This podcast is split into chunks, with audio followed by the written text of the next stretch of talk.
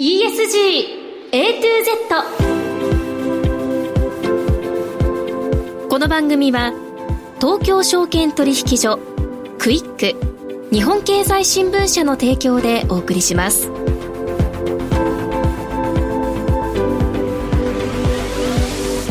皆さんこんにちは。滝口ゆり奈です。10月2日月曜日のお昼皆さんいかがお過ごしでしょうか？この番組は ESG A to Z というタイトル通り近年世界規模で関心が高まっている ESG を A から Z までつまり入門編から応用編まで全てお伝えする番組です。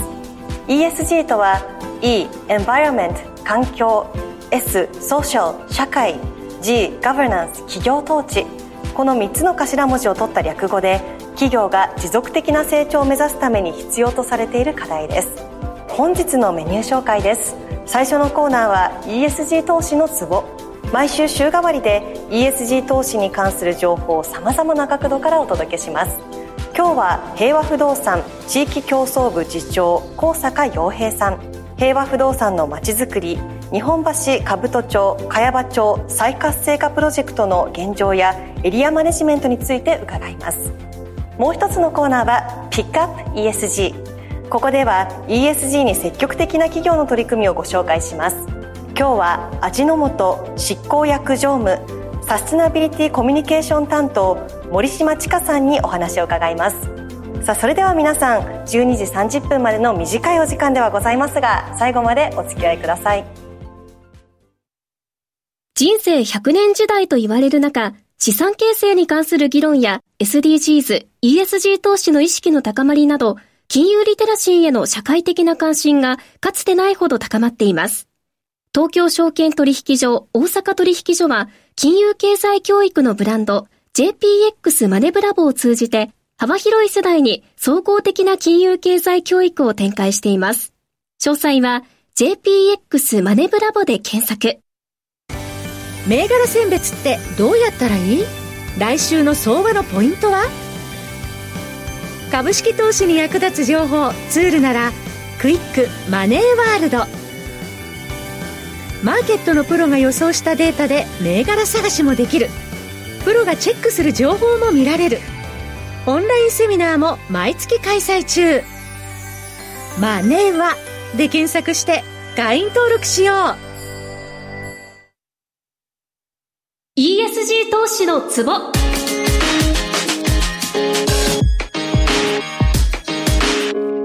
週替わりで ESG 投資に関する情報を様々な角度からお届けします。今日は平和不動産地域競争部次長、高坂洋平さんにお越しいただきました。高坂さんよろしくお願いします。よろしくお願いします。東京証券取引所の大家さんとして知られる平和不動産ですけれども、街づくりに貢献する会社としてサステナブルな社会の実現に取り組んでいらっしゃるということですね。ESG でいう S 社会のエリアマネジメントで様々な取り組みをされていらっしゃるそうですが、今年はエディブル茅場園というプロジェクトが、第3回グリーンインフラ大賞の都市空間部門優秀賞を受賞したと伺いました。おめでとうございます。ありがとうございます。はい。エディブル茅場園、こちらはどんなプロジェクトで、どのようなところが評価されたのか教えていただけますか？はい。えっと、エディブル茅場園はですね、あの、日本橋茅場町にあります東京証券会館のビルの屋上を活用した、あの、いわゆる屋上菜園でございまして、はい、あの、都心のビルの屋上で食べられる野菜を作っているという、あの場所でございます。はい、あの、コンセプトがその、かや、かや場町を食べられる街にしようと。いうコンセプトで、多くの地域の企業様にご協賛いただいてまして、皆様と一緒に緑豊かな街づくりというものを目指しているというものでございます。はい。茅場園ではですね、あの地域の子供たちにその食べられる緑の栽培を通じて生きる力を養うという、まあ食育ですね。茅場園ですとエディブル教育っていうふうに言ってるんですけれども、そちらに力を入れています。こういったコンセプトですとか活動内容もそうなんですけど、まあそれを東京の中でも非常に多くのビルが立ち並ぶ茅場町で実施しているっていう点も、あの、ご評価いただいたポイントかなというふうには思っているところでございます。なるほど。このエディブル茅場園では今年初めて蜂蜜の収穫を行ったと、はい。伺ってますが、ええ、蜂蜜も作ってるんですか？ええ、そうなんですよね。あの、はい、この6月から9月の間で50キロほど収穫できまして、はい、あの、実際の収穫イベントにやはり親子でご参加いただく方が非常に多くて、その蜂の生態にはやっぱ興味津々なのか、非常に人気のあるイベントになりまして、はい、で今後はこの蜂蜜ですね、あの、地域の飲食店舗さんとも協力して、茅場園で取った蜂蜜を使ったデザートなんかをこう、地域の店舗に作っていただいて、それを皆さんに食べていただくとか、そういったこともできればなと思っていて、茅場町という地域で、あの、地産地消に取り組むということもやっていければなというふうに思っています。で、あの、7月には、兜町、茅場町で、グリーンと共にあるライフスタイルを楽しむ体験型イベントを開催されたんですね。はい、これはどんなイベントだったんですか？あの、こちら、リビンググリーンフェスと題しましてですね、茅場町と兜町、まあ、いわゆる都会で働く人とか住んでる方が、あの、いわゆる緑、グリーンに触れ合って楽しんで、その大切さを考えるっていうコンセプト、まあ、あの、まさにウェルビーイングの、あの、コンセプトで様々なイベントを実施したんですね。はい、で、地元のその商店会さんとも連携させていただいて、街全体をこうなってグリーンで包むような、あの、イベントをたくさんいろんなところでイベントをやらせていただくっていうイメージで、実は去年に初めて開催してたんですけれども、今年は2回目の開催というふうになってます。期間中ですね、先ほどのその茅場園の蜂蜜の収穫イベントもこちらのリビンググリーンフェスの一環でやらせていただいてたりするんですけれども、あとはその茅場町にオフィスあられるプレナスさんの企画でですね、米文化見学ツアーなんかもこう実施いただいたりですとか、はい、あと、あの、兜町に本社があられるんですけど、SB 食品さんとも、あの、ご、あの、ご協力させていただいて、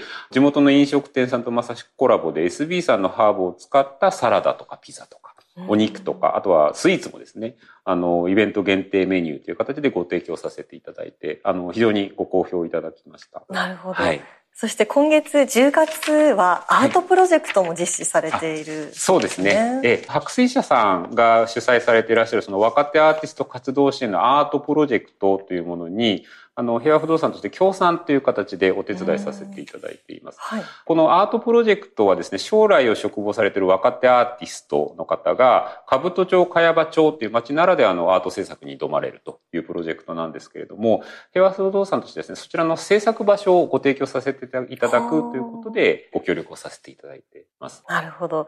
あの、昨年、土本社長にもこの番組ご出演いただいたんですが、えーはい、その際に日本橋、兜町、茅場町、再活性化プロジェクトについて詳しくお話しいただきました。はい、で、街の賑わいを取り戻す上で2つの柱がありますというお話いただきました。はい、そのうちの一つが、地歴を生かした活性化。こと始めの街にしたいということで、スタートアップが集まるような国際金融都市東京構想、こちらのお話でした。で、これに関しては現在、進展いかがでしょうか？国際金融都市東京構想の一翼を担う事業として、2017年からですね、あの、手掛けさせていただいているのが、フィンゲート事業というものでございまして、こちら、はい、あの、具体的にはそのスタートアップの企業さんの成長ステージに応じて、あの、小中規模区画のオフィスを整備させていただいたりですとか、まあ、ネットワーキング、情報発信の場としてのイベントスペースを確保させていただいたり、提供させていただいたりですとか、あとはそのスタートアップ企業さんの成長を支援する行政ですとか、業界団体、あとはベンチャーキャピタルですとか、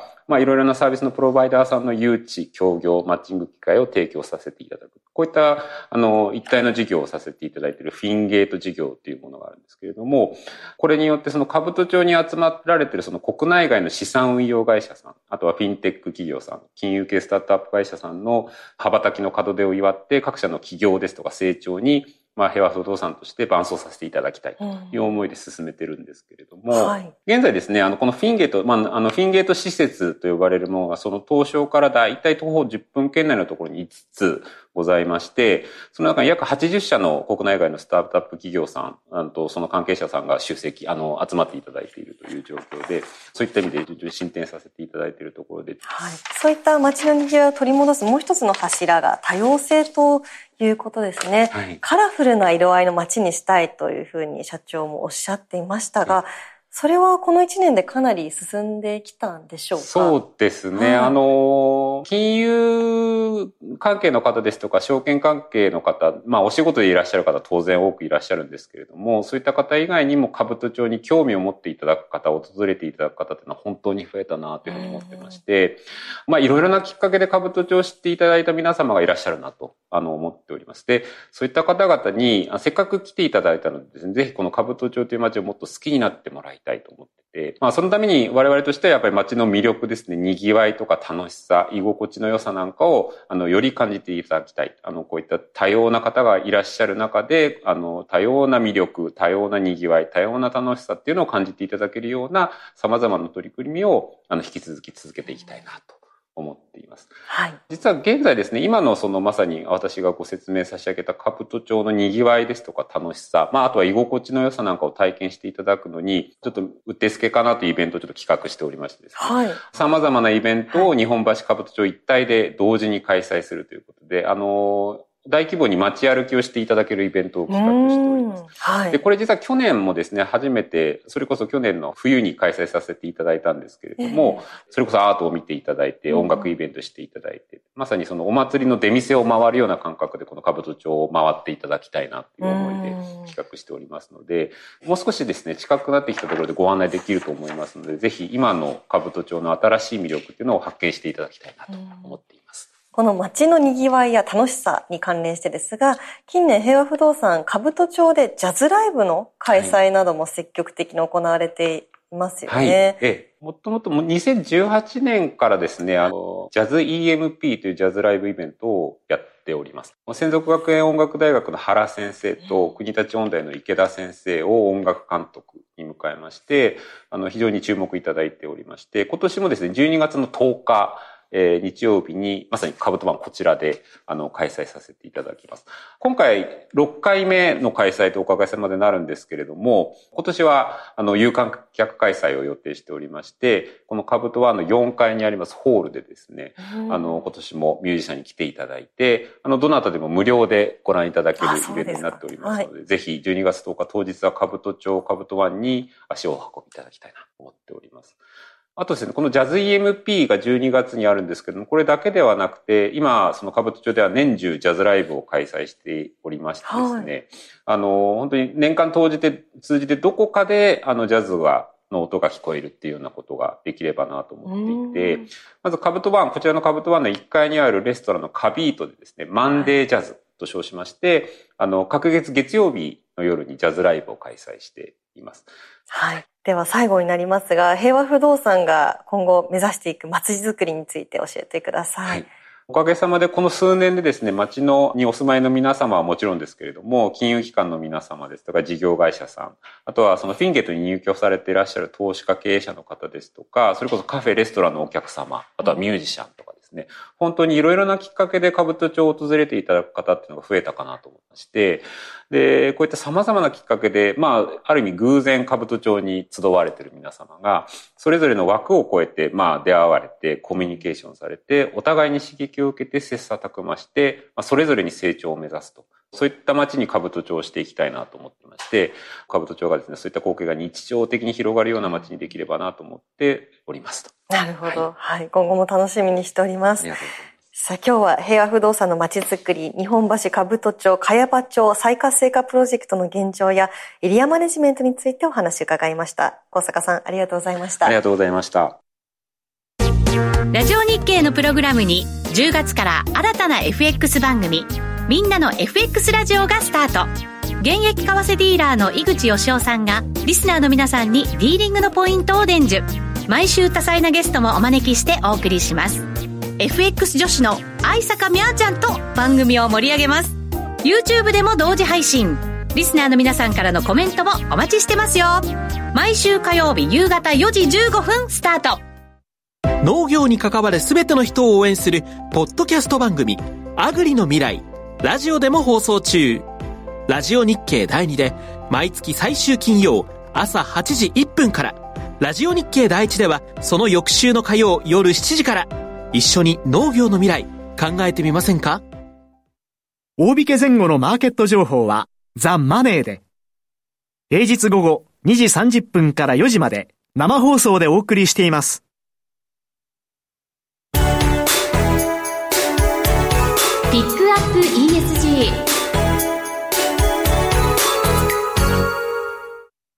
のコーナーは ESG に積極的な企業の取り組みを詳しく伺います。今日は味の素執行役常務サステナビリティコミュニケーション担当森島千佳さんにお越しいただきました。森島さんよろしくお願いします。よろしくお願いいたします。味の素は100年以上前の創業当時から美味しく食べて健康づくりをモットーに食と健康を追求してこられました。で実は高性能半導体の絶縁材フィルムでも世界のパソコンの CPU でシェアが95%を超えているということで高い技術力を持っています。さらに ESG に積極的な企業としても有名で、特に今多くの企業が試行錯誤している人的資本、こちらについて早くから定量的に把握し、開示も積極的に行っていらっしゃいます。なぜそのようなことが実現できるのかというところをぜひ今日伺っていきたいんですが、その鍵を握るのが ASV 経営という味の素グループ独自の考え方です。社員の皆さんのメールアドレスにも ASV というこの文字が含まれていると伺いましたが、この味の素の ASV 経営というのがどういうものなのかというところからお伺いできればと思います。森島さんお願いします。はい。ASV というのは、味の素グループクリエイティングシェアドバリューの頭文字なんですけれども、はい、まあ、創業以来一貫した事業を通じて社会価値と、それから経済価値を競争していくという取り組みです。わ、はい、かりやすく言うと CSV の味の素版というふうに言ってもいいかもしれません。なるほど。この ASV の価値観の元となる味の素のパーパスについて今一度伺えますでしょうか？はい、今年の春2月の末にパーパスを新しくしました。アミノサイエンスで人、社会、地球のウェルビーイングに貢献するという形です。はい、その前までは食と健康の課題解決企業と言っていましたけども、さらにその先をということで、まずはその自分たちの強みであるアミノサイエンスということをしっかり頭に入れたことと、それから食と健康の課題解決から一歩さらに先にあるウェルビーイングへの貢献ということで、さらにパーパスを進化させたという考え方です。なるほど。では、この ASV の柱について伺っていきたいと思うんですが、二、はい、つの柱があるうちの一つですね、2030年までに10億人の健康寿命を伸ばすというものがありますが、これはどのような方法でこれ実現しようとお考えなのか教えてください。はい。えー、まあ健康寿命の延伸への貢献ということなので、やっぱりあの栄養改善の取り組みがまあ中心になります。はい、で、そのえっ、ー、と内容として二つじゃちょっとお話をしようかなと思いますが、一、はい、つはですね、その10億人の健康寿命延伸までの道筋として、アウトプットの目標として、栄養コミットメントというものを定めて、えっと、やっております。はい、えー、具体的には、そのの、えー、旨味を、まあ、我々旨味の会社でもあるので、旨味を使って、まあ、減塩をしていこうと。これは、あの、日本の栄養改善の取り組みの大きな一つでもありますけれども、えー、旨味を使った減塩と、それから健康に役立つ商品をたくさんお届けしていこう。まあ、具体的にはその減塩の商品もそうですし、えー、必要な方にタンパク質をしっかり取っていただくという、そういうような商品ももちろん含まれます。えー、それから、えー、単に商品を提供するだけじゃなくて、まあ、レシピとか食生活の情報をお届けして、えー、そして、えー、そのことによって、まあ、栄養のバランスの良い食事、食生活に導いていこうという情報の提供というものが3つ目。それからそれらの活動を全部支えるのはやっぱり従業員なので、えー、そういう意味で従業員の栄養リテラシーを上げていこうという、その4つの大きな取り組みで栄養コミットメントは、えっと、成り立っています。で、その中で、まあ、数値的な目標を定めているものがあります。なるほど。で、二つ目としては、まあ、栄養改善っていうのはいろいろな食品メーカーさんやっていらっしゃると思うんですけども、えー、味の素らしい、まあ、アプローチというか取り組みの仕方ということで、妥協なき栄養という考え方を定めています。はい、まあ、大きく三つの柱がありまして、はい、美味しさと、それからその食へのアクセシビリティと、それから三つ目はその地域、エリアの食生活ということで、まあ、美味しさで言えば、栄養改善するときに、まあ、減塩するにしても、単に塩分を落としたら美味しくなくて、えー、それで定着しない、長続きしないですけど、美味しさを犠牲にすることなく、えー、妥協することなく、えー、美味しくて、そしてきちんと栄養改善のにいい、えー、食事減塩もやっていこうそういう形で考えています。なので、アクセシビリティというのも誰一人取り残さないということで、まあ、チャンネルであるとか、お値段であるとか、あるいは誰でも失敗なく作れるとか、そういうことですし、三つ目のエリアの食生活というのは、やっぱりその地域、エリアの食文化や食生活をリスペクトしつつ、栄養改善進めていこうという、そういう考え方です。なるほど。続いて、もう一つの柱について伺いたいと思いますが、はい、2030年までに事業を成長させながら、環境負荷を50%削減する。はいというのが ASVK のもう一つの柱ということですね。はい、これはどのような方法で実現できるものなんでしょうか？はい。これは、まあ、具体的には温室効果ガスを削減するということ、あるいはプラスチック廃棄をゼロにするということ、うん、あるいはまあ食品メーカーなのでフードロスを削減するということ、はい、それから持続可能な原材料の調達をするということ、まあ、そういったテーマごとに2030年までに、あるいは何年までにこうしようというような具体的な目標を定めていまして、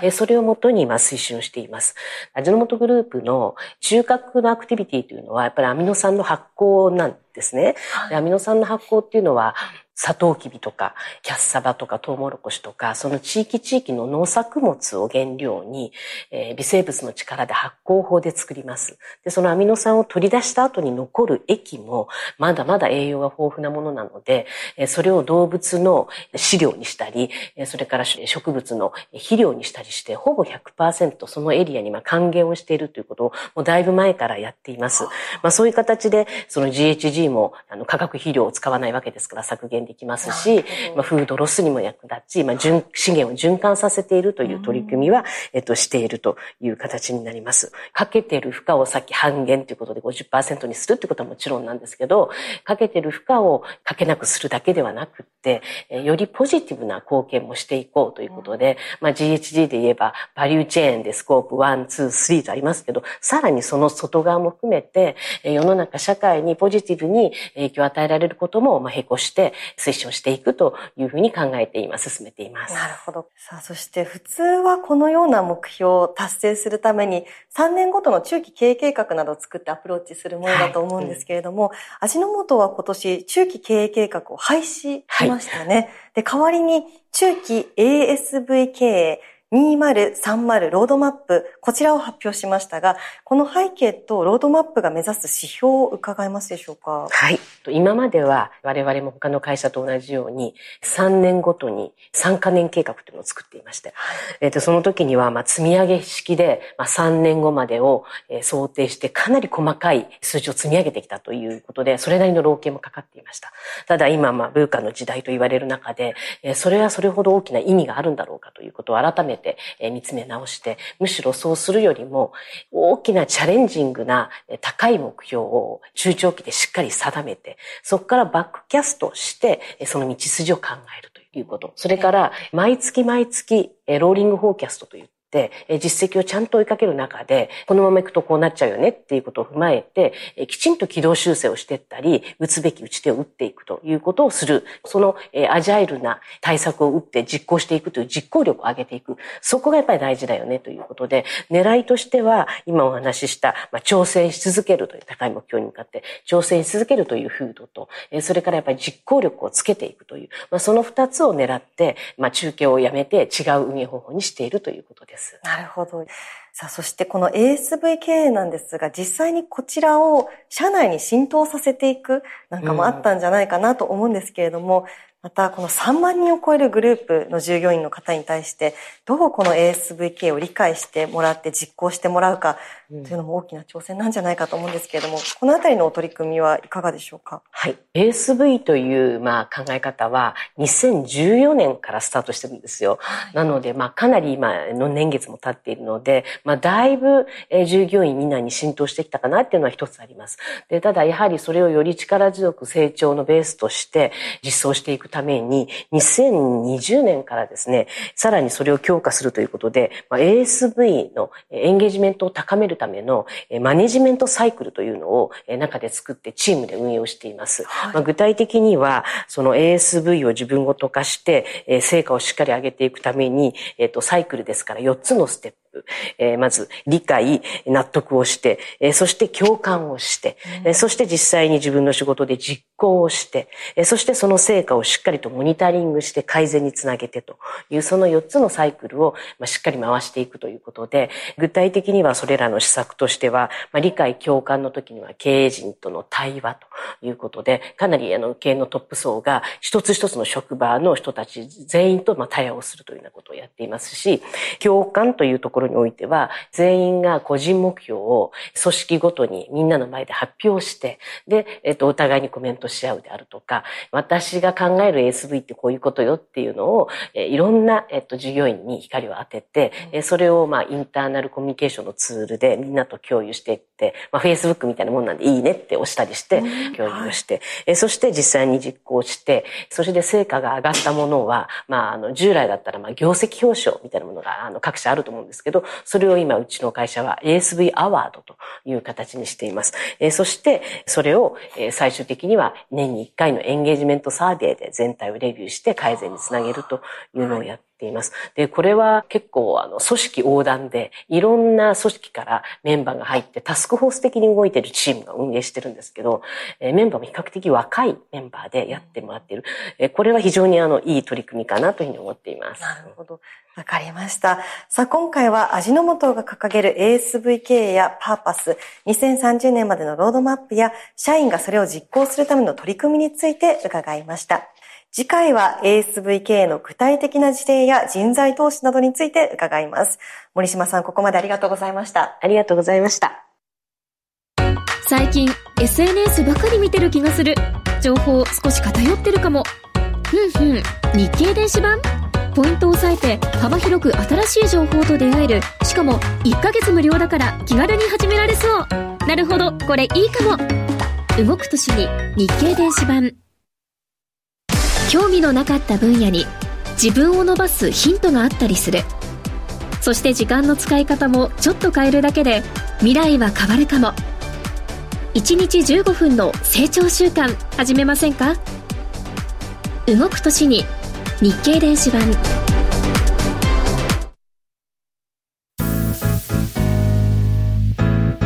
ESG A to Z この番組は東京証券取引所クイック日本経済新聞社の提供でお送りしました。投資に関する最終決定はご自身の判断でなさいますようお願いします。ESG A to Z エンディングです。今日の前半は平和不動産地域競争部次長高坂洋平さんに平和不動産のまちづくり日本橋兜町茅場町再活性化プロジェクトの現状やエリアマネジメントについて伺いました。